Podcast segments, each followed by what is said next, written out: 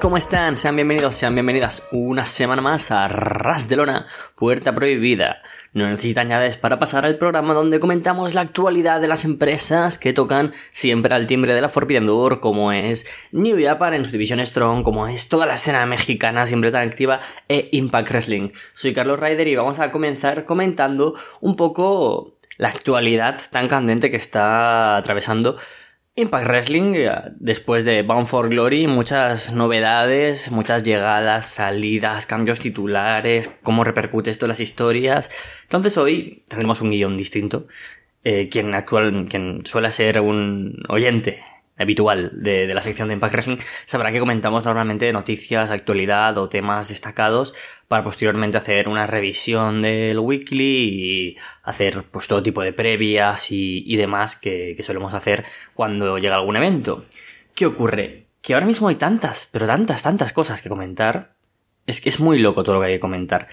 Que mm, he tenido que hacer un guion, como pocas veces lo hago, eh, ciñéndome a lo que de verdad creo que es importante hablar y comenzaremos, como no, hablando de las noticias contractuales que hay en cuanto a gente que sale, gente que llega, gente que podría salir. Y por otro lado, mm, después, en vez de hacer un análisis del show de manera lineal, comentaremos como por partes, porque creo que es importante desgranarlo y analizarlo, no tanto hacer tanto una review del Impact de esta semana. Así que, sin más dilación, vamos a hablar de las salidas, de las salidas confirmadas, que mm, ya estaban rumoreadas y que ahora ya pues podemos confirmar porque o han dicho adiós o ya han aparecido en otros lugares.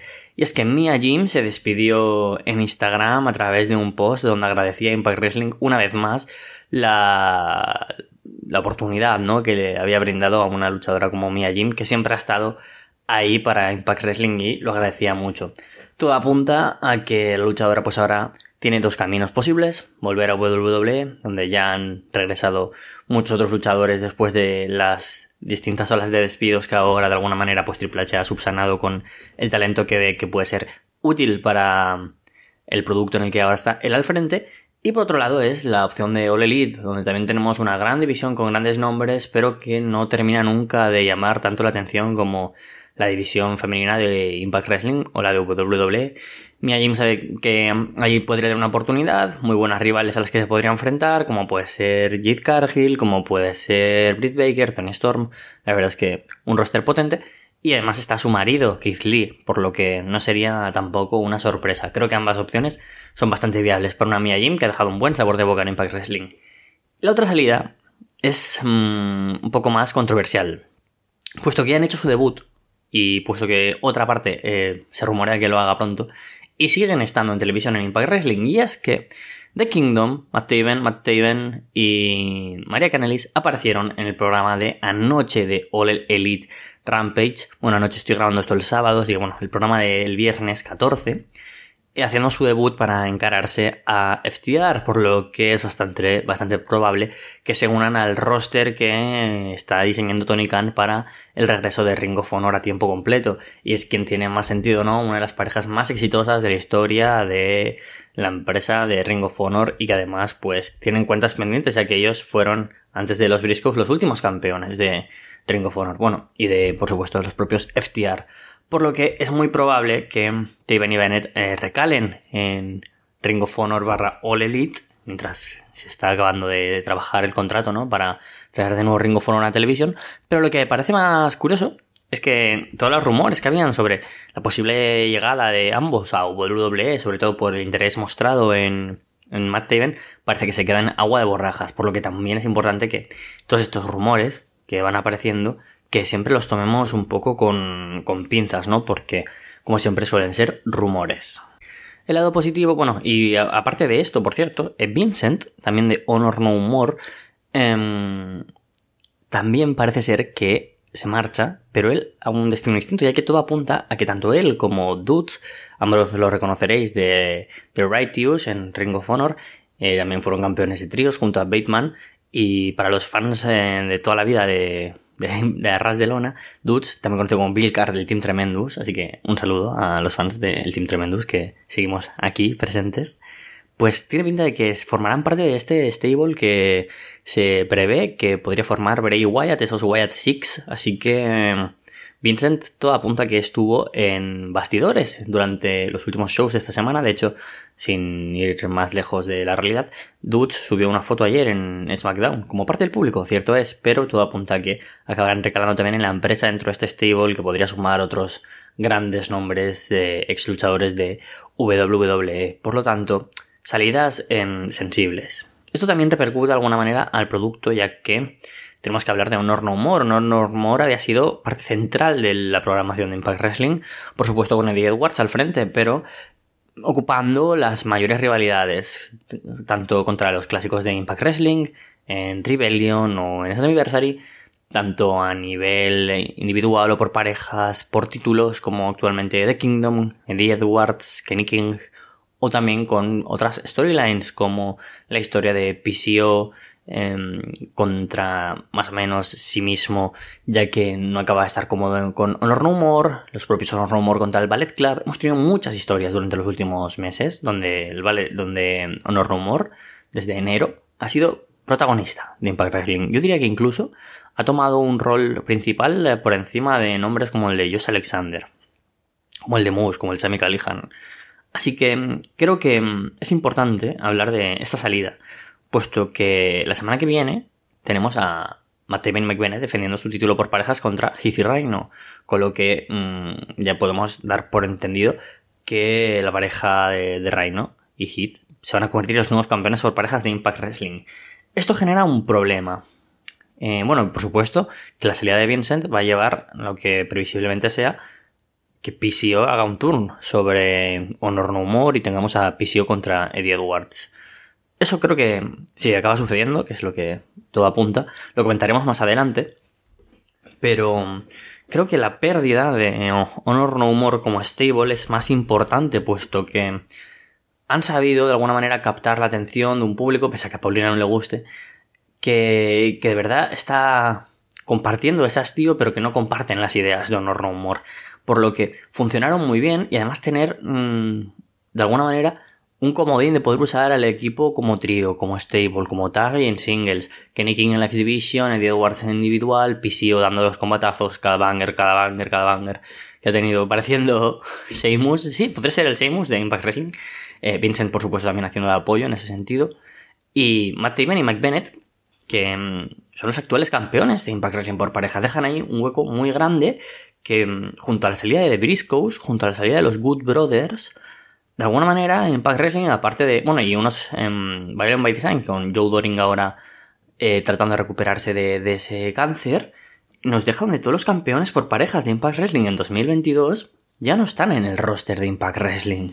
De alguna manera Impact sabe trabajar bien en su visión por parejas y, y cuenta con piezas que poder moldear para poder crear nuevos tags, ¿no? Sin ir más lejos de Death Dolls, ¿no? Que, cuya historia de que parece que funciona mejor Taya y Havoc sin Rosemary en la ecuación, ¿no? Por ejemplo, esta semana han perdido contra Giselle Show y Vext, por lo que saben crear cosas, ¿no? Y tienen historias. Pero la división por parejas actualmente de Impact cuenta con los siguientes nombres. Heath y Rhino, quien, como decimos, es muy probable que se convierta en campeón por parejas, teniendo en cuenta que no creo que The Kingdom permanezcan en Impact.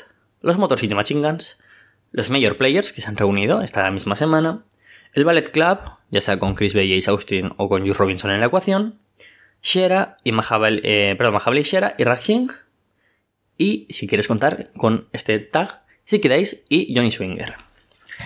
Es un poco complicado hacer frente a esto, porque durante los últimos meses hemos perdido muchos tags que de alguna manera estaban mm, en la órbita del título o como campeones, como he mencionado, pero también hemos perdido a Rich Swann y Willie Mack, por ejemplo, sin ir más lejos. Entonces, Impact puede, por supuesto, hacer ahora unas buenas rivalidades con los Motor City Machine Guns contra los Major Players, por ejemplo, como aspirantes y fuera de la órbita titular para Mm, de nuevo darle importancia a los major players como entidad y creo que no molestaría a nadie que mientras Brian Mayer siga siendo campeón digital media y tampoco sería inoportuno dárselo a otro luchador, quizás a un Joe Henry, quizás no a algún luchador que de alguna, de alguna manera pueda tener sus rivalidades con el título por medio. Creo que Henry, por ejemplo, podría ser una, una buena persona para llevar este título o quizás alguien de fuera, rollo Yuya Uemura, creo que también estaría muy bien.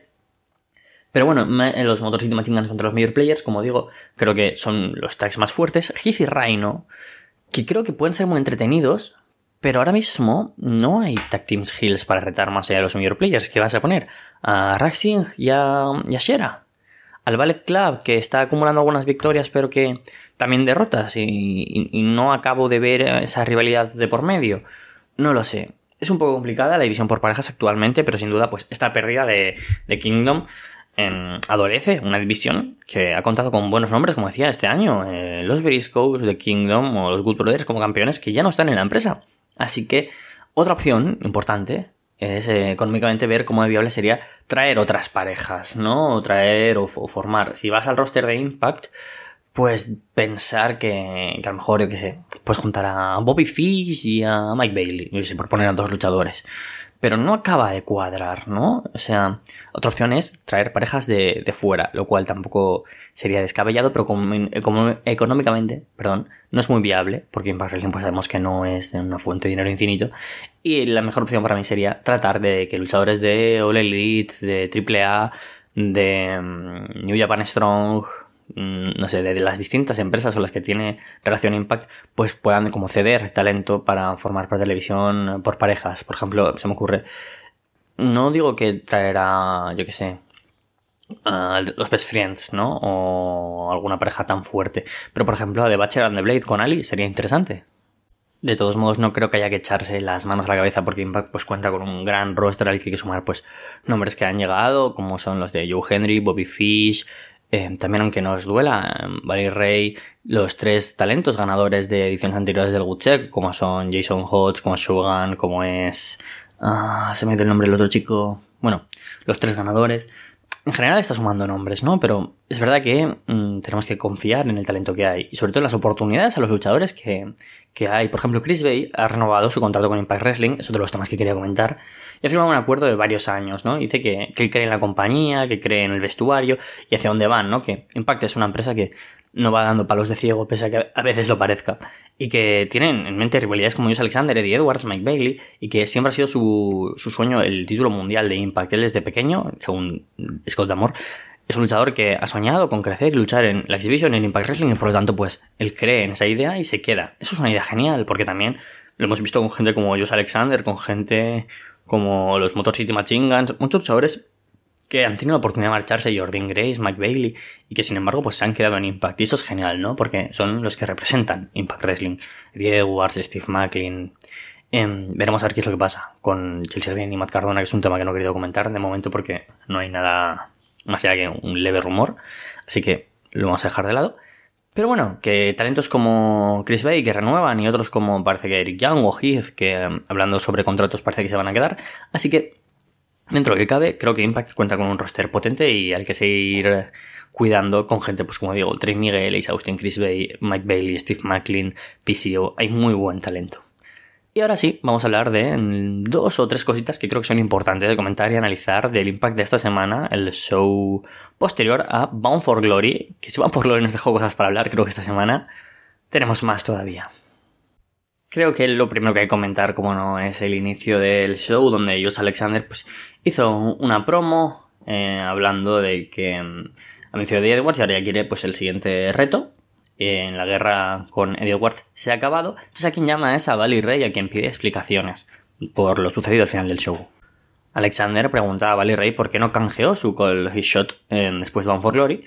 Y Valley Rey en, en ese momento habla de cómo toda su vida, toda su carrera, de alguna manera ha estado marcada por cómo ha dado la espalda a luchadores que estaban cerca de él, cómo ha traicionado a grandes nombres, ¿no? Como Hulk Hogan menciona por ejemplo, en esa época tan dura, ¿no? De los Aces and pero bueno, menciona, a, por supuesto, a Divo, menciona a un montón de gente.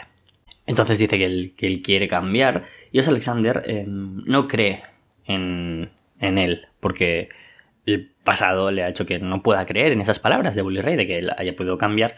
Entonces, eh, dice que él va a querer canjear su call his shot de manera honrosa, ¿no? Em, anunciando cuándo, cómo y dónde quiere canjearlo. Algo así como eh, ocurrió con John Cena o Braun Strowman en el pasado con el Morning the Bank.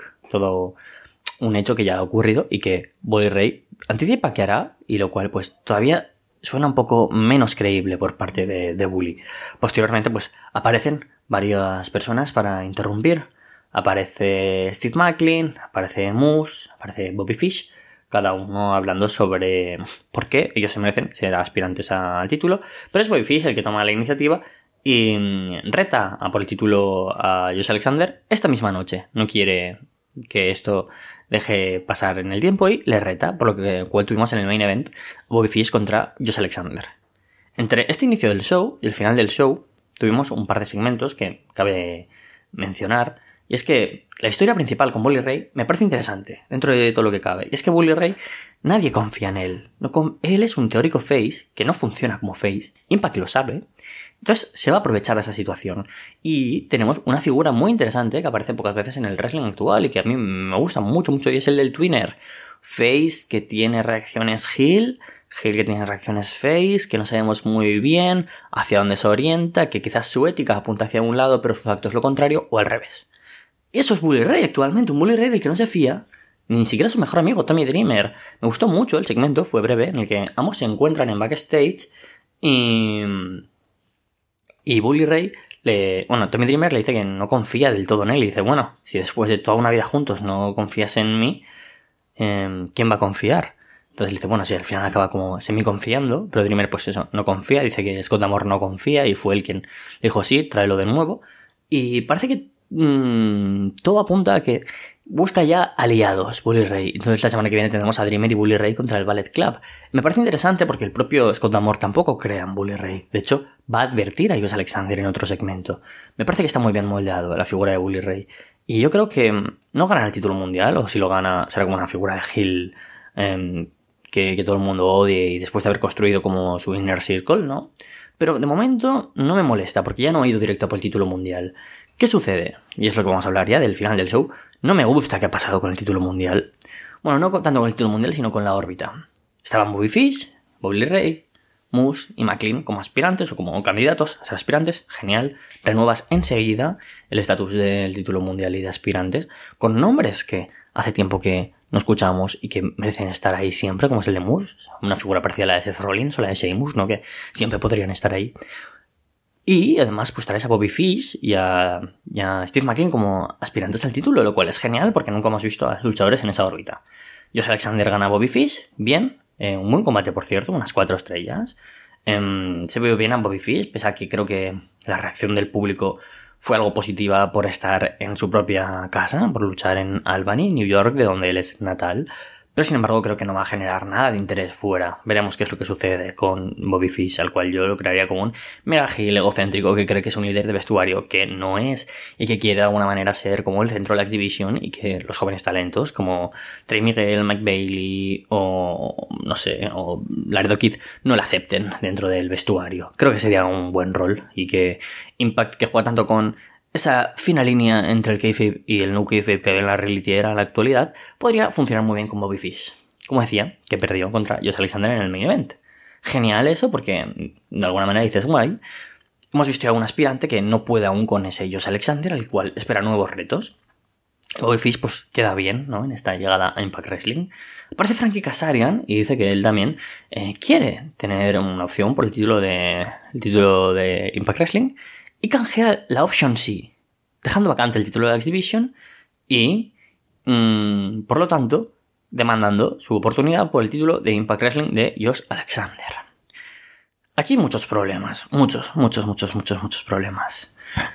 Mm, este programa normalmente intentamos que nuestras secciones, cada uno de nosotros, dure unos 20 minutos. Yo ya lo siento mucho, pero se va a adolecer de que esto no va a durar 20 minutos, porque vamos 19 y sé que esto me va a extender un poco.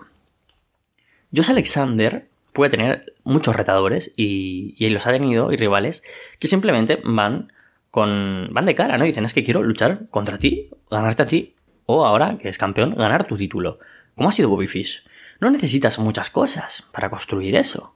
Es verdad que hay algunos que han ganado la oportunidad titular, como Eddie Edwards, como Eric Young, pero otros que no, como Tomohiro Ishii, como Joe Doring, y que sin embargo, pues los hemos aceptado porque dentro de la narrativa de Impact nos cuadra esa figura de Josh Alexander, el cual solo ha recibido el pin pues, de Eddie Edwards y de Moose, y que la gente quiere vencer porque al fin y al cabo es una especie de Roman Reigns ¿no? de Impact Wrestling que todo el mundo quiere derrotar, porque es una figura que al fin y al cabo en el mundo del wrestling ha sabido eh, ganarse un nombre y, y todo el mundo pues obviamente quiere lo que él tiene y es vencerle a él y a su campeonato. La cuestión es que si aparece Kazarian, después de haber perdido contra Mike Bailey y le reta, me parecería genial, porque encima Kazarian hizo un gran trabajo en su último run en Impact Wrestling y tuvo muy buenos combates contra Chris Sabin y formando parte del equipo de Impact Wrestling. Además, la historia cuadra perfectamente. Frankie Kazarian quiere, después de haber intentado ir a por el título de Activision, ir a por el título de Impact Wrestling, porque es su casa.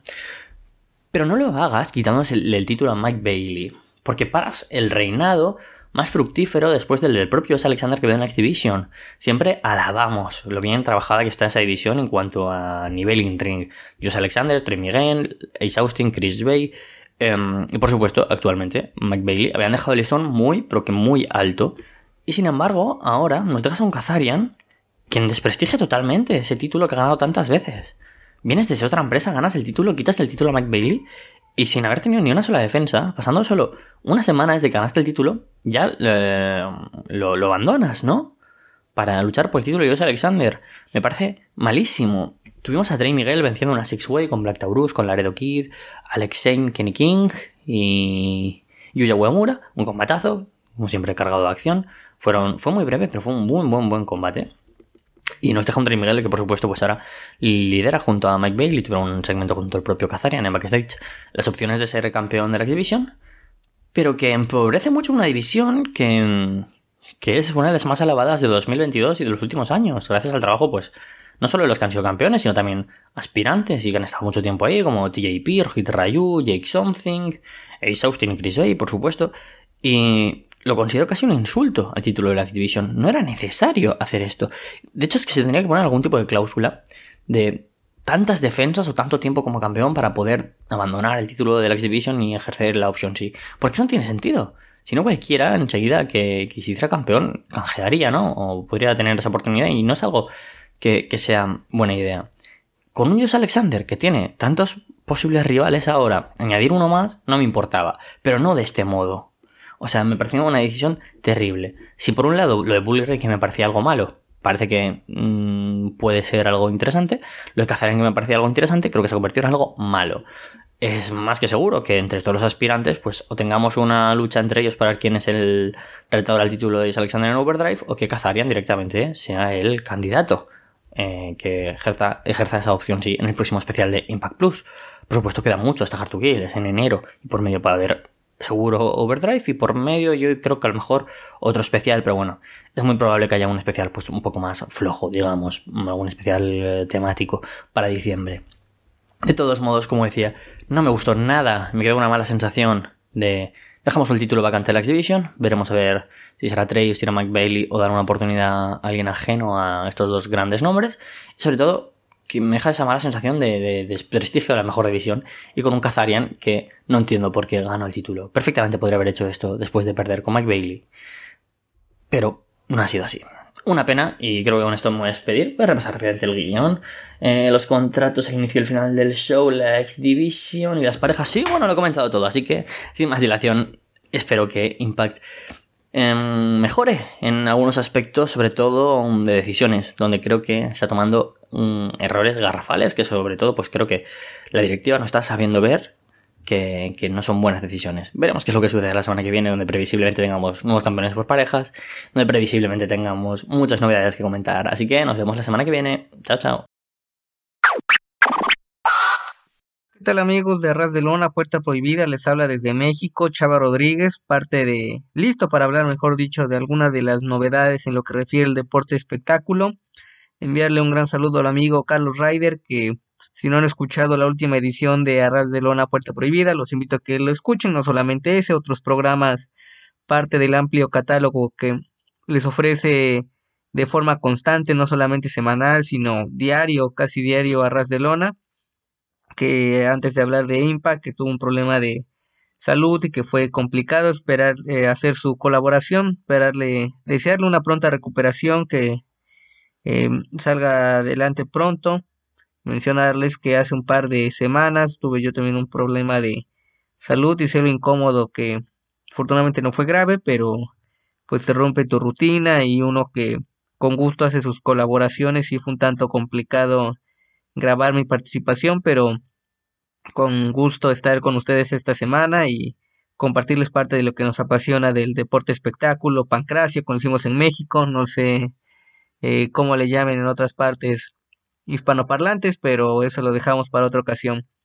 Y esta semana hablarles de dos programas, uno referente a AAA, ya a días de que se celebre la última parte de Triple Manía 30, entonces es contenido que va siendo la previa de ese evento que al menos de lo que ha trascendido en medios especializados, es que por la cadena Space solamente van a ir dos luchas en vivo, las de apuestas, las estelares, Pagano en contra de Cibernético y Villano Cuarto en contra de Pentagon Junior, la más, o de las más atractivas de la noche, creo que Fénix contra Hijo del Vikingo, si la desarrollan bien puede ser un combate para el recuerdo, pero hay que estar al pendiente de esa transmisión. Me imagino que meterán esa lucha, lo veo muy corto para simplemente dos con lo que ha pasado en días recientes en cuanto a la salida de Dynamite Space y no sé cómo esté la cuestión del rating de lucha libre en general, no solamente All Elite, eh, me deja ciertas dudas. Pero bueno, hablando de AAA, esta semana la primera parte del evento temático Ring and Rockstars, denominado así por celebrarse en el Hard Rock Hotel en la Riviera Maya, uno de los puntos turísticos más importantes de México. Entonces empieza con un combate que por calidad creo que debió eh, programarse como el estelar, donde vimos a Ares y Aramis en contra de Commander y Látigo, una lucha medio rara. Eh, un técnico o gente que pues comúnmente trabaja como técnico como ruda combinados. Se conocen bien, con experiencia internacional, un ritmo frenético, varios lances, el público encendido con las acciones de cada uno, un Ares que podemos hablar de una semana de él en AAA y luego está en Big Lucha y luego en MLW. Eh, parece que va por ese camino Commander que estuvo en la función de despedida de la lucha libre de Ric Flair. Y bueno, luego de una par de secuencias, eh, que también está en gran momento, lo vi con más peso, sería que tenía un tiempo que no vi una lucha de él o cuestión de la cámara porque eh, te pueden engañar algunos ángulos. Termina la acción con un saharaui suplex de Ares al látigo, hombres que se conocen y un muy buen combate. Creo que eh, si no están familiarizados con el contenido de AAA, tenía tiempo que no le había una lucha de inicio tan buena a AAA y se agradece como un previo porque pues varios de esos hombres tendrán acción en Triplemanía 30, entonces aspiran también a hacer cosas destacadas en el cierre de año de AAA. De ahí un par de videos temáticos, pues publicitar el sitio donde recibió la función, ver a luchadores en la playa, una fiesta en la alberca, con espuma, eh, cómo interactuaron con gente que trabaja en las instalaciones de sitio turístico, con gente aparentemente de cocina, de logística, tomándose fotos, algo pues curioso, divertido, pero pues no deja de ser a fin de cuentas un comercial. Entonces eh, te lo van intercalando para alargar más la transmisión porque si se van directo a las luchas pues no cubren eh, la hora, más de una hora de promedio del evento. Después una lucha un tanto rara, al menos por cómo la armaron, de relevos mixtos, Christy James y Johnny Caballero en contra de Laredo Kid y Talla. Obviamente pues el morbo, lo llamativo de ver en contienda el matrimonio de Johnny, dependiendo del momento de la empresa, Johnny Impact, Nitro, Mundo, Caballero, eh, lo que le quieren agregar, Johnny Elite, o sea, eh, y todavía yo creo que le faltan un par de operativos en contra de su esposa. Sin embargo, fue bien llevado en el caso de Christy James, y lo mencioné en espacio, en su momento, eh, gracias al buen Alexandro Leonardo, aquí parte de los creativos, podríamos decir, cabecillas de este espacio, pude ver el evento de AAA invadiendo Wrestling Con, estuvo Christy James, una luchadora de origen brasileño, pero que ha aprendido el estilo mexicano y lo ha practicado por mucho tiempo en Estados Unidos, entonces creo que podría ser una temporada más larga en México sin mayor problema, mostró cosas interesantes, creo que fue su debut con AAA en México, habría que corroborar ese dato, y Laredo Kid, que pues es un hombre que cumple sus combates, una lucha aceptable, pero luego de que es un combate fantástico de inicio, pues sí, ese contraste al menos para uno que es espectador cotidiano, pues aficionado, en este caso analista, entonces eh, creo que si lo ves como una lucha ocasional, eh, no está mal, pero pues sí queda opacada por lo que se vio en la previa, gana Talla con su castigo característico, los tirantes a los brazos y rompecaras, y después entran las tóxicas en uno de estos videos temáticos que les mencionaba previamente, un breve careo entre eh, Flamer acompañado de Hiedra y Maravilla que luego de ganar la máscara de Chica Tormenta, se gana una oportunidad al título de Reina de Reinas, pero no hay fecha. De entrada, pues Taya va a estar en contra de Camille en Triple Manía, pero yo creo que a la espera de. Me atrevería a pensar quizá en un cambio de campeonato, pero bueno, a, la, a ver qué ocurre. Entonces agreden y pues dejan abierto esta rivalidad entre damas. Después combate estelar para cerrar la transmisión, Pagano, Pentagon Jr. y Psycho Clown en contra de Taurus, Villano Tercero Jr. y Parca Negra. Este último recibiendo una oportunidad en lucha estelar, prueba de su trabajo. Me gusta cómo trabaja, pero creo que aún fue, o quizá por las condiciones muy pronto, darle una lucha estelar a mi criterio. No desmerito su trabajo, creo que va por buen camino. Es una lucha con golpes de mejor calidad en el caso de Pagano, que pues no es un hombre de los más habilidosos, aunque el personaje es muy bueno, su carisma, eso es lo que le ayuda. Eh, un par de castigos, tintes como de lucha callejera, uso de artefactos, pero gana Pentagon Jr., que al menos previo a su compromiso de planilla se le ve en un estado físico bastante bueno. Ganó el campeonato mundial de tríos en All Elite, por esa situación que todos sabemos de las suspensiones y demás. Con un driver, factor miedo a Villano Tercero Jr., y en cuanto culmina el combate aparece de sorpresa Villano Cuarto para agredir a Pentagón, quitarle la máscara, golpes y dejar ese ambiente de expectación para lo que será Triplemania 30. Un programa bueno, eh, pero creo que salvo el primer combate, pues pueden omitir el resto de la cartelera si están cortos de tiempo, desean ver más contenido de lucha libre.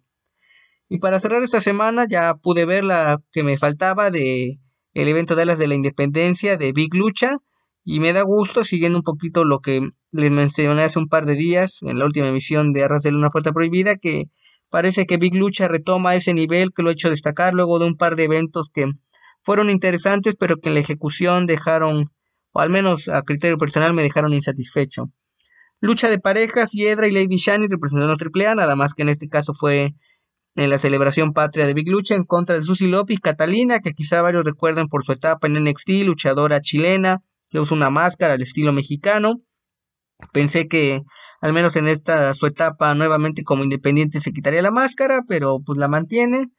Una lucha con golpes, buenas secuencias, eh, quizá no tan elaboradas, pero bien ejecutadas de las cuatro luchadoras, un par de errores, digo, es eh, pues por la adrenalina, falta un poquito de trabajo de gimnasio, pero muy eh, no tan graves, podríamos decirlo. Y gana la gente de AAA, Hiedra y Lady Shani con un par de campanas combinadas, algo raro ver esa finalización, incluso les costó por ahí hacer las llaves en simultáneo. Creo que Catalina deja una buena impresión, podríamos verla eh, mayor número de combates, al menos en esta etapa expresa en México. Después un combate multitudinario de México contra el extranjero de eliminación. Por un lado el equipo de Action Jackson, Jack Evans, Mentalo, Shoko y Hania. En contra de Gravity, Commander, Carito, Bendito y Emperador Azteca. Creo que de lo mejor de la velada, al menos por la dinámica. Tuvimos lances, fue rápido. En esto de eliminación parecía que Emperador Azteca quedaba noqueado fuera por una lesión luego de recibir sillazos de Jack Evans. Se retira Siguen las eliminaciones. Carito al parecer se lastima también de una pierna, pero alcanza a eliminar a dos rivales.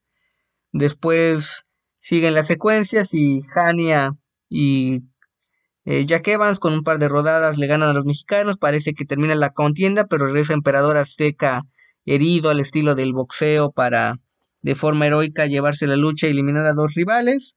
Un combate bueno y de ahí pues dio seguimiento a lo que podremos ver en próximas fechas en Big Lucha porque es atacado por gente de la Black Generation eh, y en este Inter que empiezan a atacar a Emperador Azteca perdón este sale de Tiger de Tiger a encarar a Emperador Azteca y luego de que está la Black Generation que pertenece a Emperador Azteca aparece Cibernético con las criaturas del caos, heroína, gente de una empresa en Monterrey que se llama Caos Lucha Libre, entonces de ahí ese apelativo que tiene, entonces podría ser una invasión de empresas, aunque pues se prestan talento, ¿no? Es algo así inédito, entonces creo que a fin de cuentas vamos a ver buenas luchas, ya sea en el terreno de Big Lucha o en Caos.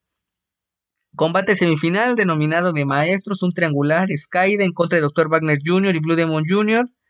Comienza con técnica, pero pues se nota que eh, algunos de ellos no están en la mejor forma, las lesiones, los años, aunque no son de una edad tan madura.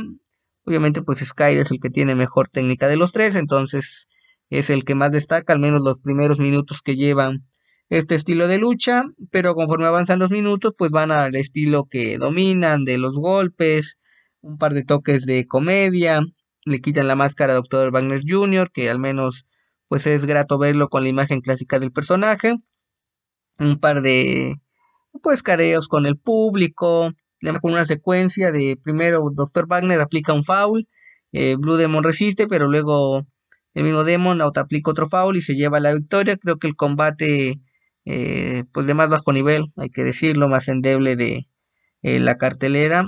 No desmerito pues obviamente las trayectorias, éxitos de estos luchadores, pero creo que si se anunció como un triangular de leyendas, pues esperas algo de técnico, otro tipo de final, aunque pues vamos a pensar que se dejen abierto para otra incursión de Blue Demon Jr. y mantener esa rivalidad que en su momento fue una estelar en Triple Manía hace ya tres años, donde perdió la cabellera Dr. Wagner Jr.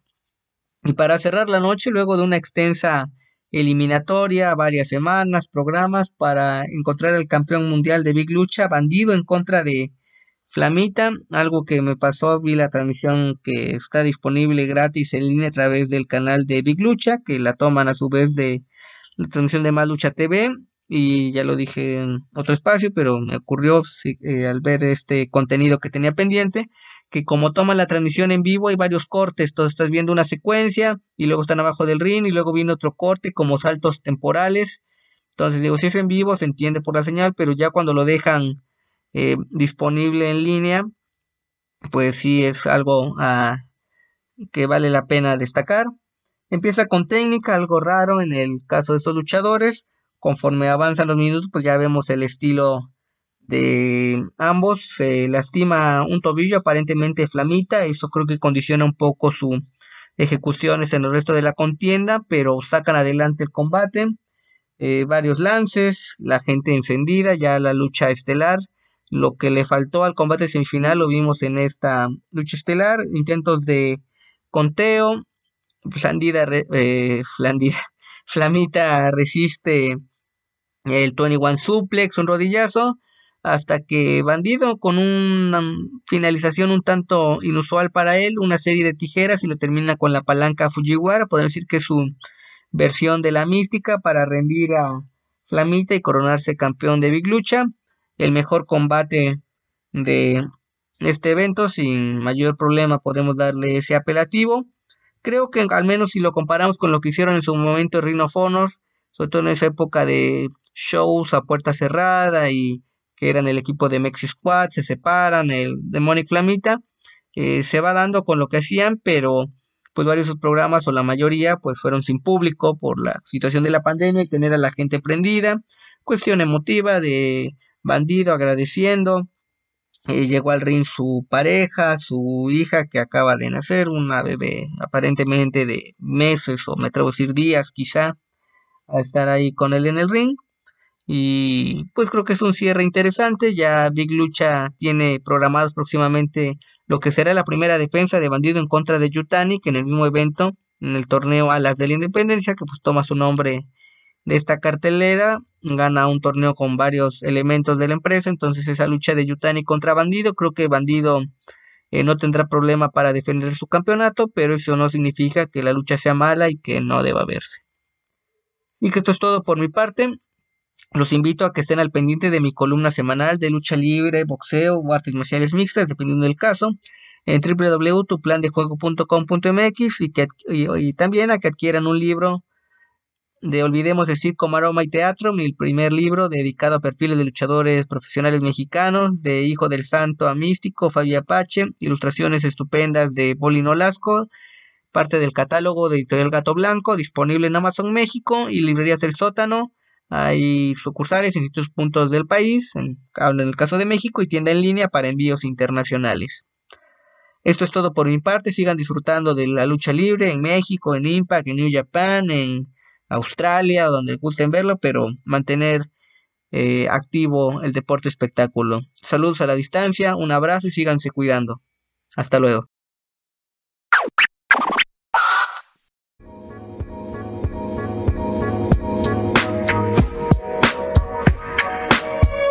Y ya que Rampage es a las 10, el eh, día viernes, traen al Perfect Ten, ¿no? Y cuando dicen esto, cuando dicen del, del 10 y demás, digo, ¿qué? ¿Por qué Ten va a entrar acá, no? Que no saben la storyline con, con Dark Order y, Andrade y demás. Pero no, no es Ten, sino que es el Perfect Ten. Sean Spears, que sale con ese gimmick ahora, ¿no? Haciendo el gesto, ¿no? Así que bueno, estamos en Canadá, Sean Spears es Babyface y está ahí junto con FTR. Uy, Dios, qué mal, ¿no? O sea, a ver, yo dentro de todo el staff creo que hasta yo soy como el más complaciente con Sean Spears, lo digo, eh, sí, como que a mí me gusta, creo que había encontrado un rol con MJF ahí, estaba bien ahí, ¿no? Ahí, en ese rol. Ya.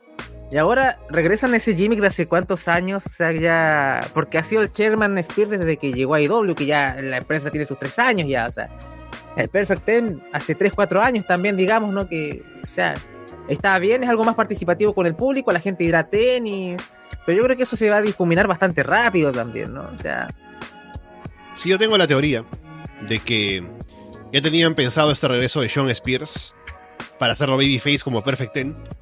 Y la semana pasada tocaba que Andrade le quitara la máscara a Ten para que se quedara solamente con Preston Vance y que no haya esa... que se pisen uno a otro con el gimmick del 10. Pero como no hay Andrade, no pasó eso y ahora sí, tenemos a Perfect Ten y también tenemos otro Ten en AEW que al parecer no es perfecto, pero bueno, ahí está, en Dark Order. Sí, ahí hay que diferenciarlos.